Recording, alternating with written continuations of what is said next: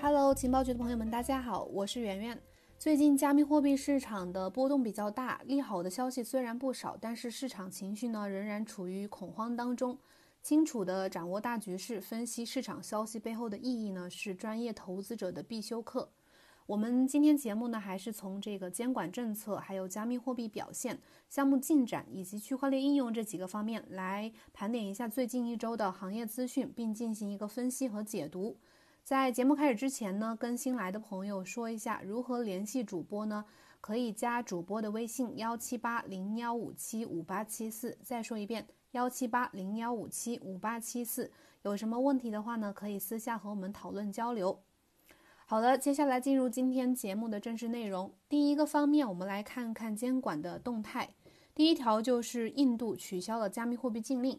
上周三呢，印度最高法院终于对该国中央银行印度储备银行的加密货币禁令的案件作出了裁决。经过两个月的广泛讨论，听取律师的意见，这个法院最后裁定呢，二零一八年四月六日的这个印度储备银行通函违反了宪法，取消了这个印度央行对加密货币的银行禁令。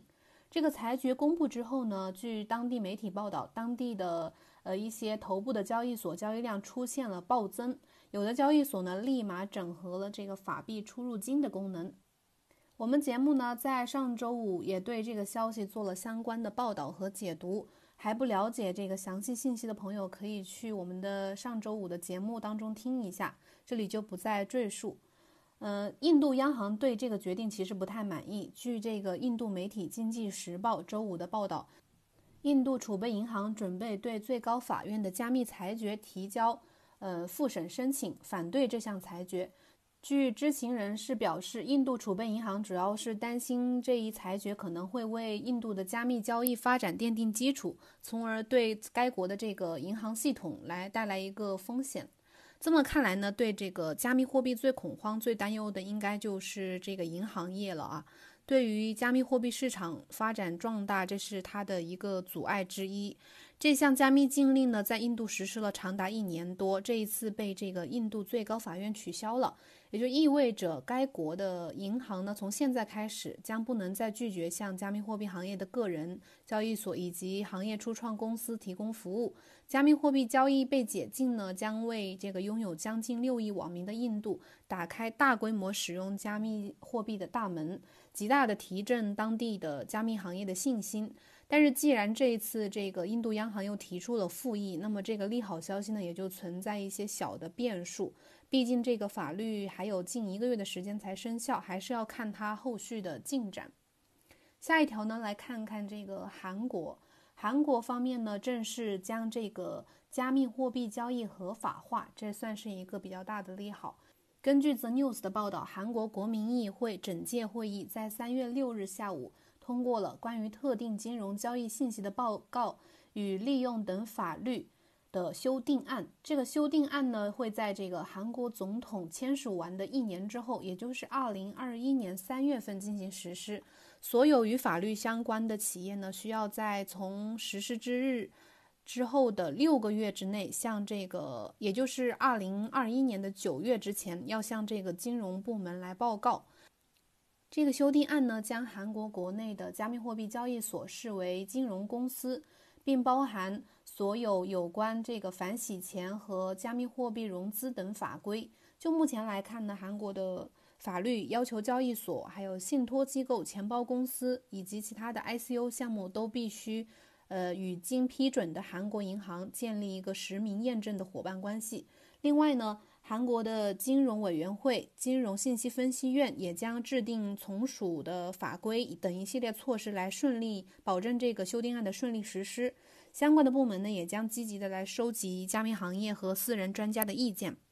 我们看，在这个过去的几年当中啊，韩国的加密货币交易行业一直是处于一个比较严厉的监管态势之下的，投资者呢也蒙受了极大的痛苦。很多这个韩国的交易所也是经常被指控欺诈呀等等。这次的韩国呢，这次韩国打算将这个新法律引到这引入到这个加密货币系统当中呢，一方面算是给当地的加密货币行业证明了，起码它算是合规受监管的了；另一方面呢，也会通过一个更高的要求，来提高这个市场交易的安全性，防范金融风险，减少投资者的损失。但是同样啊，有利有弊。从不好的影响来看呢，可能会导致一些中小型的交易平台呢没办法达到合规，而只能退出市场。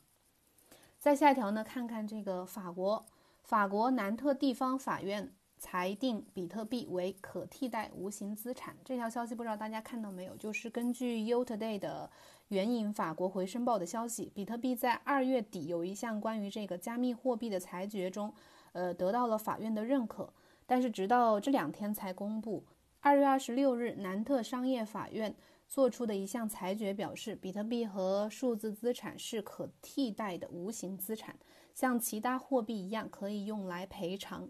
呃，这个媒体还预测呢，这个决定可能会改善比特币在当地的交易的状况，并提高比特币的流动性。毫无疑问，这一项裁决呢，对比特币来说也算是好消息。起码打脸了很多之前说这个比特币没有价值的一个论断。Crime Eleven 律师事务所的一个律师表示呢，这个决定允许比特币被合法用作货币，应该会刺激法国的比特币交易数量，包括这个借贷啊、交易啊、回购等等，从而呢使得加密市场变得更具流动性。不过呢，法国的法律和这个法国法院的裁决呢，对待比特币还是有所差异的，有点出入的。在法国交易比特币虽然不算是违法行为，但是该国的法律通常是比较是会遵循这个欧洲央行的观点，依然他认为这个数字资产不是货币。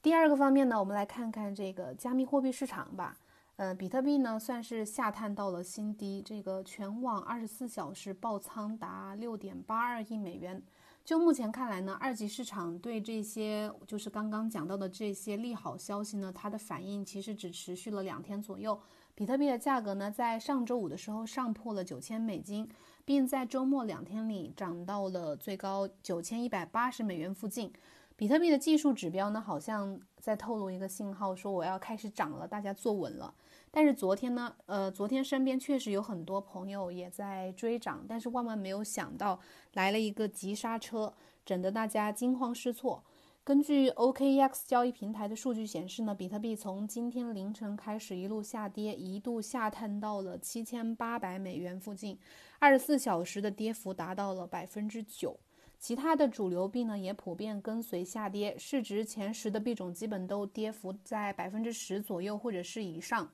截至到今天下午的两点左右，根据合约地的数据显示，全网二十四小时爆仓达六点八二亿美元，比特币二十四小时爆仓达到四点七三亿美金。在大多数人的这个减半预期之下啊，比特币多头这个这几个月以来被虐得很惨。根据近三十天以来的这个爆仓统计，百分之八十的情况呢都是多头被爆仓。对于这次下跌呢，市场上有很多猜测性的分析，其中之一呢就是目前的这个大环境，受疫情在全球开始蔓延爆发的这个影响，经济形势下行，金融市场呢普遍受挫。其次呢，这一轮的加密货币下跌呢，或许还和这个近日 Plus Token 钱包的持续转转移有关系。根据 CoinHumors 的这个数据显示。三月五日上午的九点二十七分左右，Plus Token 此前崩盘跑路的这个资金地址当中有两个，呃，看有两个地址上的资金发生了异动，分别转移了两笔，一共累计一万三千一百一十二枚比特币到两个新的地址当中。虽然这些都是猜测啊，但是市场情绪确实已经达到了恐慌指数。在这种市场波动特别大的时候，还是建议普通的投资者们根据现货和合约来划分清楚自己的投资策略。只投资现货的人呢，其实大多数时间考量标准都是以半年或者是一年以上看这个长期价值，主要还是要拿得住。所以呢，其实八千美金和九千美金买入比特币相差不会特别大，除非你的资金量特别大，但是切勿盲目梭哈。而玩合约的投资者呢，在行情异动的时候，才需要提防爆仓风险，一定要控制仓位，注意止盈止损，多学习技术分析，不要盲目操作。好了，呃，第三个方面，我们来看看这个项目的进展。第一条就是这个 V 神最近在一个会议上发言，表示这个呃，以太坊最早将会在今年部署这个分片技术。在三月七号，威神在以太坊 London UK 的会议上面探讨了以太坊在二零二零年的发展前景。他表示，呃，以太坊最早将于今年部署这个分片技术，这将会使以太坊网络的规模扩大一百倍，甚至是数百倍。此外呢，，V 神还表示，以太坊生态系统将在明年来增强这个隐私性。而对于最近闹得沸沸扬扬的这个闪电贷的问题呢？呃，V 神认为需要对中去中心化的这个 Oracle 做更多的一个研究。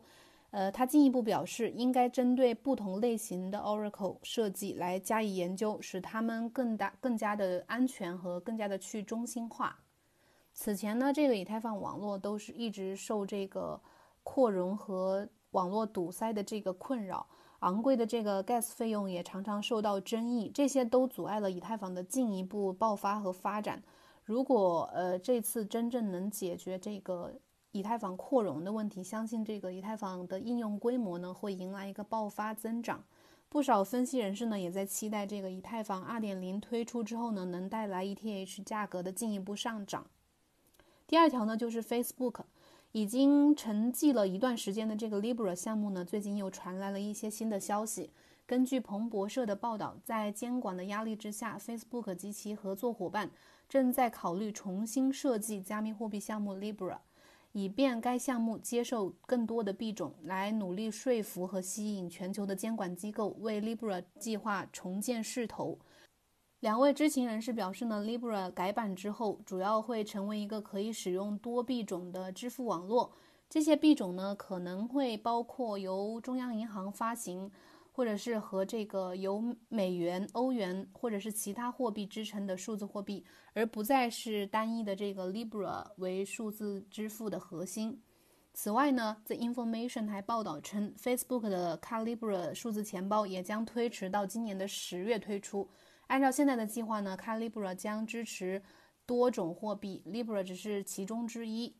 在 Facebook 宣布要推出 Libra 项目的八个月时间里啊，来自全球监管的压迫呢，让 Libra 不得不重新考虑当初的这个全球统一货币的计划。目前的现状呢，可能也就是只能不断的通过和监管机构来周旋、来妥协，找到一个折中的方案来完成这个数字货币计划。最终是否能够改变全球支付方式呢？还有待观察。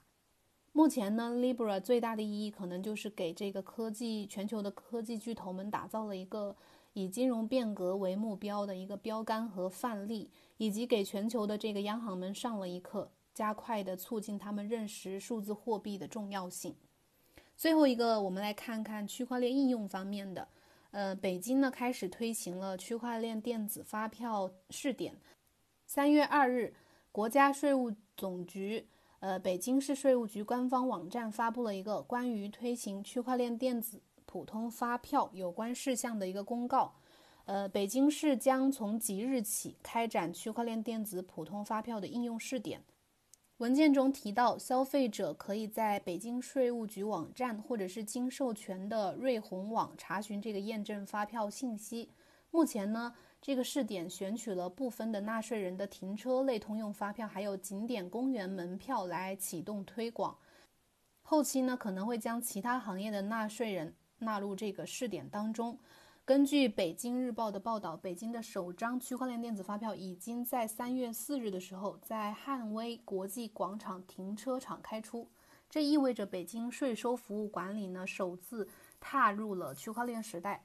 北京市税务局方面还表示，接下来在试点优化的基础上呢，还会陆续把全市的公园门票以及定额的停车票，将逐步的都纳入到这个北京区块链电子普通发票的范畴。